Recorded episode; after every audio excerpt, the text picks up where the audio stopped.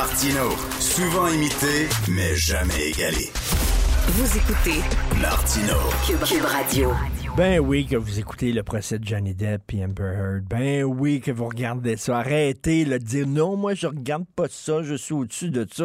C'est comme un accident d'auto là. Il faut que tu ralentisses, il faut que tu regardes ça, c'est hallucinant.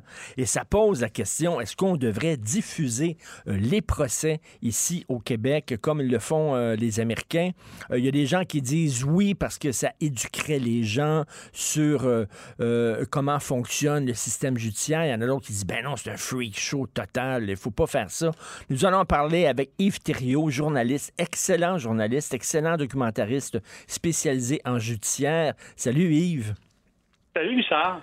Euh, tu es très occupé, donc j'imagine que tu pas vraiment le temps de suivre ça de très près. Mais euh, euh, je, te, je, te, reviens à la question originale. Qu'est-ce que tu en penserais, toi, de diffuser des procès? Mais tu étais derrière l'émission L'Arbitre, toi, qui était justement oui. des, des, des, petits procès, là, des, des, la, la, cour des petites créances. Finalement, ça allait plus vite que dans, que dans la vraie vie, oui. dans ton émission de télévision. Là. Mais avec euh, Anne-France Goldwater, qu'est-ce que tu en penses? Mais Richard, d'abord, premièrement, tu dis comme un accident d'auto, tu as tellement raison. Et, et, puisque tu parles de l'émission L'arbitre, on, on, savait quand on produisait l'émission que quand on présentait une cause en, entre deux ex-conjoints qui, qui, se poursuivaient, puis même pour des petits montants, puis des gens totalement anonymes, on savait que la cote d'écoute allait augmenter parce que les gens peuvent pas s'empêcher de regarder ça. ton, ton exemple est tellement bon, là, tu sais. Mais j'ai aussi eu la chance de produire euh, deux saisons d'une série qui s'appelait Les coulisses du palais. Oui, et, extraordinaire série. Seul... Oui, absolument. Et, et à, à, ma connaissance, je suis probablement le seul producteur euh, au Québec à avoir eu l'autorisation de filmer des procès, en fait. Euh, on a filmé, dans le cadre de, de, de ces deux saisons-là, une dizaine de procès, dont trois procès d'agression sexuelle qu'on a filmé du début à la fin. Évidemment, c'était pas comme Court TV là, qui diffuse le procès de Amber Heard puis euh, Johnny Depp en direct Mhm. intégralement. Mais c'était monté et tout, mais on, on a cette expérience-là, donc, d'être dans, dans, la salle de cours. Et pour répondre à ta question. Ben, attends une minute, je te fais une parenthèse. Pourquoi ils avaient accepté ça de, de justement, est-ce que c'est un, un, genre de projet pilote pour voir si effectivement on peut ouvrir la porte à la diffusion de procès intégral? Pourquoi ils ont, ils ont accepté de faire ça avec toi?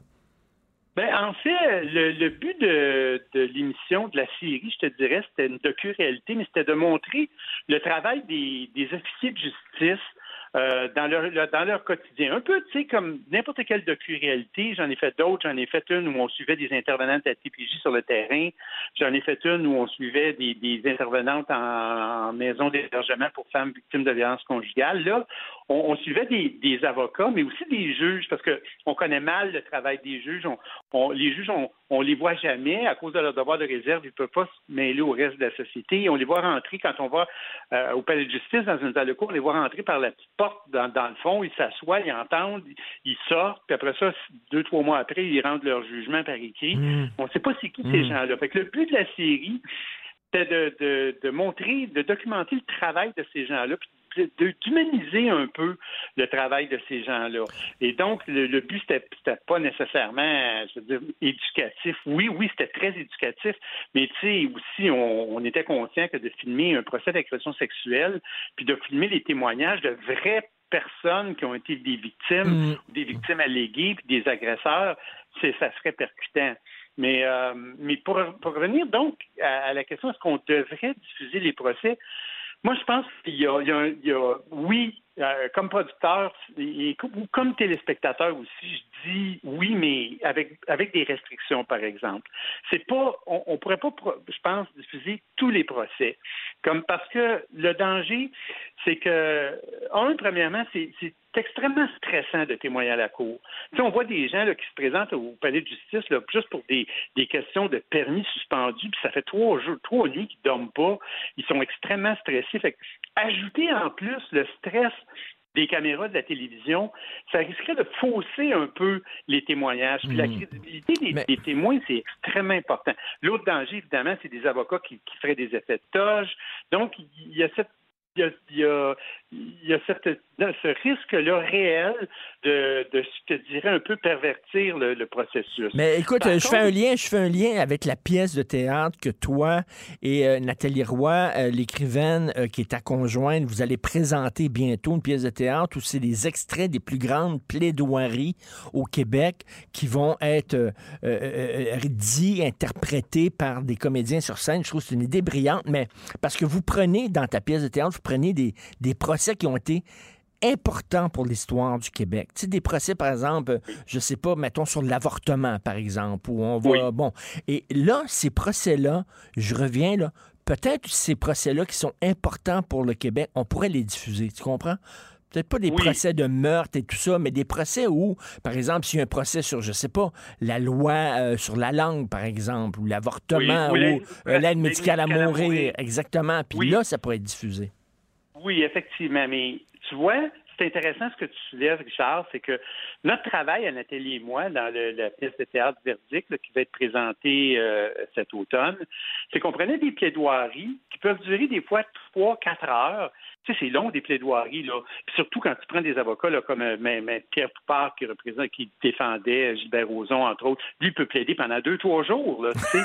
Et nous, notre travail, oui, c'est vrai. Mais nous, notre travail, ça consistait à ramener ces plaidoiries-là à des textes de 10, 12, 14 minutes, tout en respectant l'esprit et la lettre de la plaidoirie. Et, ce, que ça, ce que ça montre aussi, c'est que un procès, c'est long. Tu prends le procès, par exemple, de l'aide médicale à mourir. Là, à un moment donné, tu as des, t'as des grands bouts où, où on entend des experts qui viennent, euh, qui viennent débattre de questions d'éthique. Puis là, après ça, tu as, des, des, des espèces de, de, de oui-dire, ou de, tu as des, des débats entre avocats où on fait sortir le jury, puis là, les avocats débattent de points droit. Alors, je te dirais que sur un procès, comme un procès de meurtre, des fois, ça peut durer un mois. Je te dirais, il y a 95% du temps, c'est ennuyant à mourir, tu sais. Si- hum.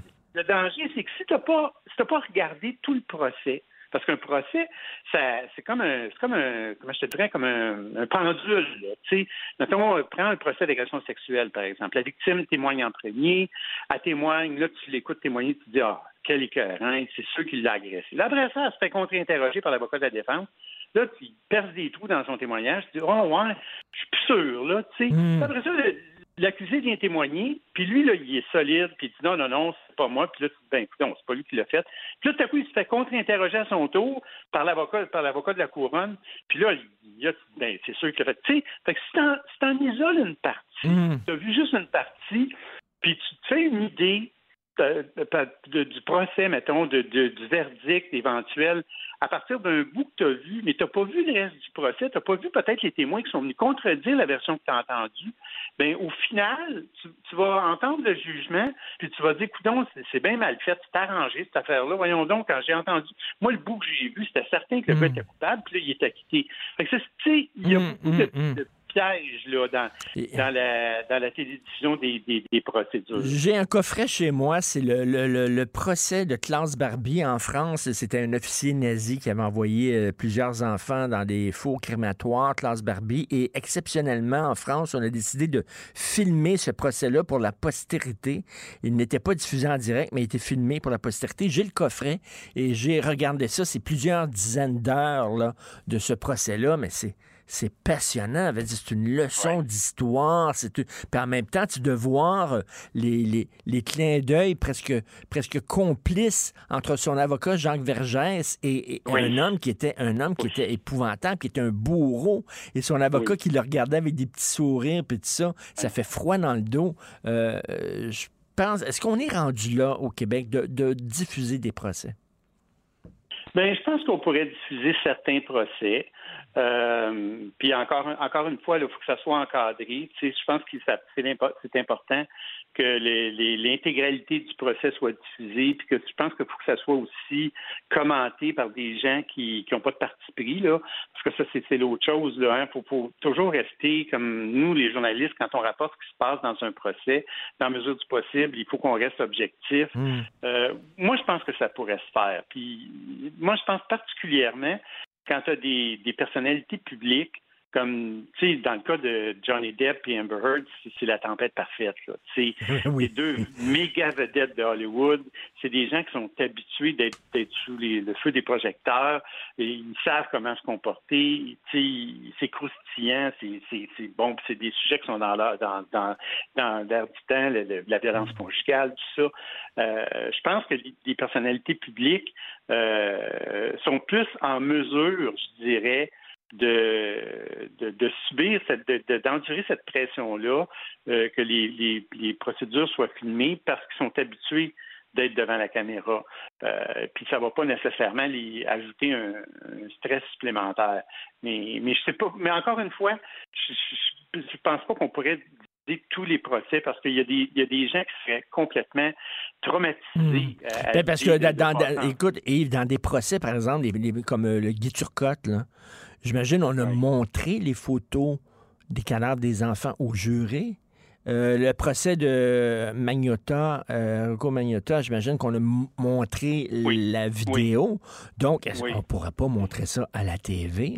Ça n'a pas de sens. Ben non, tu sais, je veux dire, euh, ça, serait insupportable. Ben non. Je pense à d'autres procès, là, comme, je sais pas moi, le procès de Carla Molka qui a eu lieu en Ontario. Là, ben oui. Puis même les, des expériences extrêmement traumatisantes pour les jurés. Là. Tu sais, quand, quand on a fait euh, quand on a fait la série Les coulisses du palais, on a eu la permission exceptionnelle de, de filmer avec quatre, quatre jurés qui avaient accepté de se prêter à l'exercice. Puis écoute, c'était un, un procès d'agression sexuelle, mais ils ont délibéré peut-être pendant une heure et demie. Là. Tu sais, c'était, c'était pas une délibération extrêmement difficile. Puis il y a une des quatre jurés qui nous a dit qu'elle était sur le bord du burn-out. Ah oui. Imagine. oui. Ah oui. Imagine le stress mais, que ça, que mais, mais on voit, on voit que les gens aussi comprennent mal le système de justice, hein, la, notion de présomption ah, d'innocence, par exemple, le, rôle d'un avocat de la couronne, euh, euh, les, les, les contre-interrogatoires, etc. On comprend mal, puis je pense que ça aiderait peut-être les gens un peu mieux comprendre ah le système de justice. Ça, tu as tellement raison. Puis c'était le but, c'était le but de, la série, un des objectifs de la série, les coulisses du palais, parce que, écoute, Richard, ça donne le vertige. Tu sais, on, est en train de partir une nouvelle émission là, sur un, bon, réseau concurrent, mais qui est une émission qui, qui est un peu dans la lignée des, des Judge Judy, des People's Court, puis ah, oui. l'arbitre. Ça va s'appeler les justiciers. Puis c'est des, des, trois avocats qui vont qui vont entendre des, des causes de, de petites créances. Puis là, ben, on a une page web où les gens peuvent s'inscrire. Mais écoute, tu voyais les, gens s'inscrivent, on leur explique, si vous avez une cause euh, qui est l'équivalent d'une cause aux petites créances, euh, vous pouvez vous inscrire. Mais là, les gens veulent poursuivre, euh, veulent, veulent poursuivre la, la, police, veulent poursuivre le gouvernement, ils veulent, ils comprennent pas la différence entre, qu'est-ce qui est, qu'est-ce qui est une procédure en cours, puis qu'est-ce qui est, c'est n'importe, c'est n'importe quoi. Et, et d'où l'importance de comme une série comme les coulisses du palais. D'ailleurs, ceux qui l'ont raté, est-ce qu'on peut revoir ça sur sur internet? Ben, je pense que c'est disponible sur Crave. OK. Euh, et puis, euh, malheureux, bon, puis écoute, c'est une des plus belles, c'est une des, plus belles expériences de ma carrière, là, tu sais, ah, ouais. de, toutes ces autorisations-là, de, tu sais, de pas, de, on, on, avait le droit d'aller tourner aussi dans les aires réservées, euh, faire des entrevues avec les juges qui présidaient les procès qu'on présentait, puis on a tendance à penser que les juges, n'ont pas le droit de ils pas le droit de donner des entrevues, puis c'est absolument faux. C'est sûr qu'ils n'ont pas le droit de commenter les, procédures qui sont devant eux, mais ils ont le droit de parler de leur travail. Ils ont le droit tu comme on a demandé à des juges, on a demandé à, deux juges, entre autres des femmes qui présidaient des procès d'agression sexuelle, euh, comment vous vous sentez, tu sais, comment vous faites pour, pour garder votre distance, puis ça, tu sais, ils ont été très généreuses. On, a appris hmm. beaucoup. C'est sûr que... Ben, en tout cas, ceux, qui l'ont, ceux qui l'ont pas vu, là, ils peuvent aller justement sur Crave, et j'ai tellement hâte de voir votre pièce que vous allez présenter cet automne, Verdict, les plus grandes plaidoiries de l'histoire du Québec. Je trouve que c'est une idée absolument brillante. Merci Yves Thériault. Ben, merci. Richard. D'avoir, merci d'avoir pris le temps de nous parler. Donc, excellent journaliste spécialisé dans le monde judiciaire.